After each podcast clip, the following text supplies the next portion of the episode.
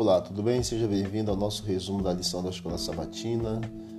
Hoje nós temos a conclusão dessa 11 primeira lição. Um exemplo de testemunho poderoso e convincente registrado nas Escrituras é o discurso de Paulo diante de Agripa em Atos 26, de 1 a 23.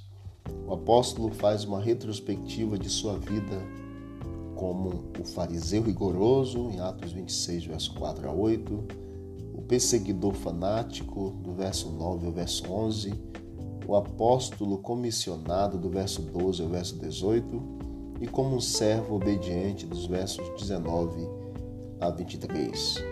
Um testemunho poderoso daquilo que Cristo fez na vida do apóstolo. Se Cristo fez na vida do apóstolo Paulo, ele pode fazer na tua vida e na minha vida também. Testemunhemos de Cristo de forma poderosa para a honra e glória de seu nome. Querido Deus, nos ajude, Pai, a pelo teu poder testemunharmos do Senhor, a exemplificarmos da vida aquilo que o Senhor fez por nós a cada dia.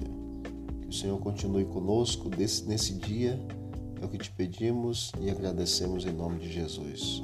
Amém.